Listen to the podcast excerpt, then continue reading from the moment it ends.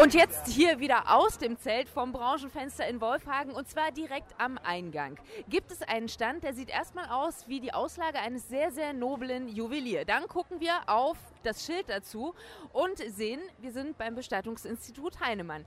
Wie passt das zusammen? Äh, das frage ich jetzt den Herrn Heinemann und den Herrn Peinemann. Ich grüße Sie beiden. Hallo, schönen guten Tag. Schönen guten Tag, hallo. Verraten Sie erstmal, warum sehe ich hier sehr edlen Schmuck? Der edle Schmuck ist dafür da, dass man Fingerabdrücke schon zu Lebzeiten oder von einem Verstorbenen nachher nehmen kann, als Erinnerung an denjenigen, der halt verstorben ist. Aber das funktioniert da zum Beispiel auch mit, äh, ich kaufe mir eine Kette im Gedenken an meine Mutter. Bei Ihnen ist ja das Besondere, ähm, es folgt sozusagen erst die Einäscherung und daraus wird dann ähm, ja, Schmuck und ein Diamant. Ja, Schmuck und Diamanten sind zwei Paar Schuhe dabei.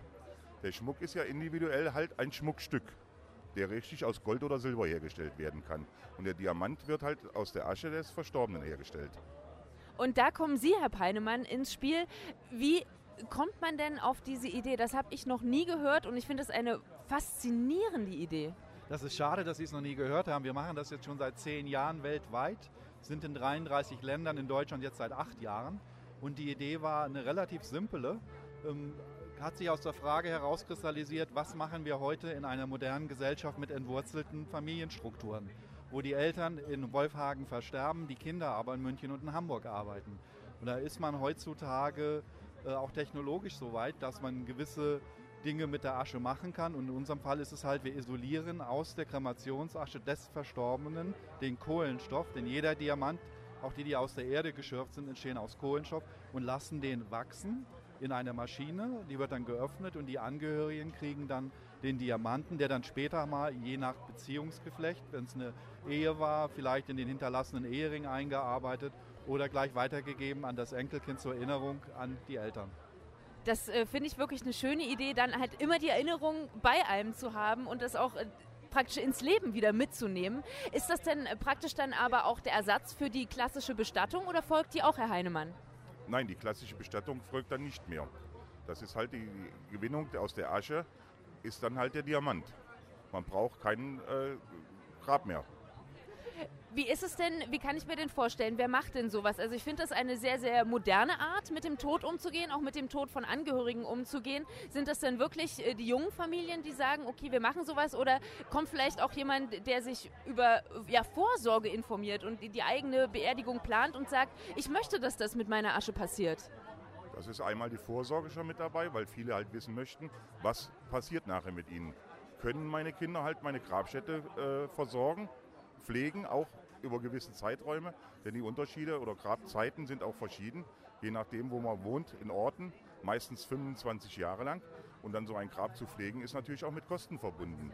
Oder halt derjenige sagt halt, nein, ich möchte gern für mich oder für die, für die Hinterbliebenen dann halt äh, Diamant werden und kann auch aus nicht nur einen machen lassen, sondern kann drei, vier, je nachdem wie viele Kinder oder Enkelkinder ich halt habe.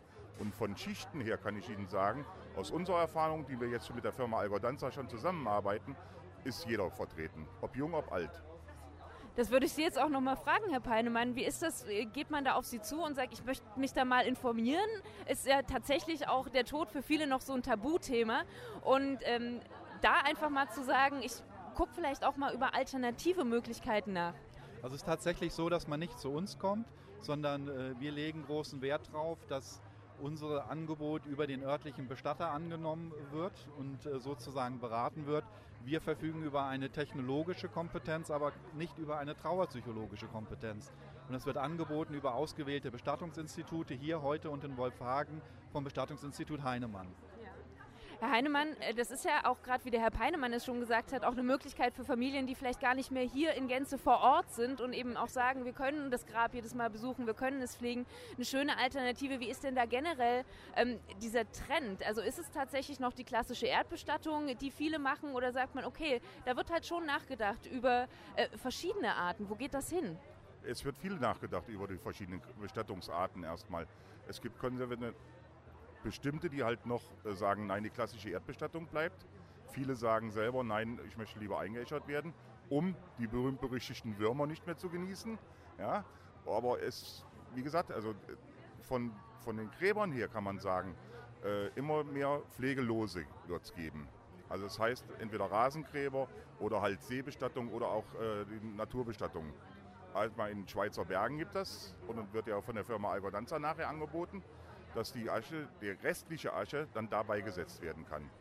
Ja, oder es gibt halt hier in, Deutschland halt noch die Baumbestattungen die verschiedenen Wälder, Ruheforst in Bad Arolsen zum Beispiel oder halt, was hier ein bisschen weiter von uns entfernt ist, das ist halt der äh, Friedwald in der Saberburg. Ich finde es ja sehr interessant. Man kommt hier auf äh, diese Messe, informiert sich über Autos, vielleicht auch über die nächsten Urlaubsziele, ein bisschen was über die Region. Und dann stehen Sie hier vorne gleich mit dem Stand. Ich war vorhin schon mal da, da war es rappelvoll. Jetzt füllt es sich auch schon wieder. Das heißt, das Interesse ist definitiv sehr, sehr, sehr da. Ja, das stimmt. Also wir merken das ja, da wir international arbeiten, dass das in äh, jedem Land ähnlich gleich ist. Das Interesse und das Bedürfnis nach einer äh, pflegefreien Beisetzungsstätte ist halt einfach groß. Und das sind die Dinge, die nicht nur die moderne Gesellschaft bewegen, sondern einfach halt auch begründet ist in den Familienstrukturen, was auch letztendlich irgendwo in der Politik wiederzufinden ist. Früher gab es einmal für die Erdbestattung äh, oder generell für die Bestattung bis 2004 Zuschüsse vom Staat. Das ist heute nicht mehr so. Heute muss jeder gucken, wie er selber finanziell halt klarkommt. Und äh, daraus leiten sich halt ganz, ganz viele moderne Dinge ab geschuldet der Situation, der wir in Deutschland halt einfach vorfinden, dass wir unserer Arbeit nachreisen und nicht umgekehrt. Vielen Dank. Bitte gerne. Dankeschön.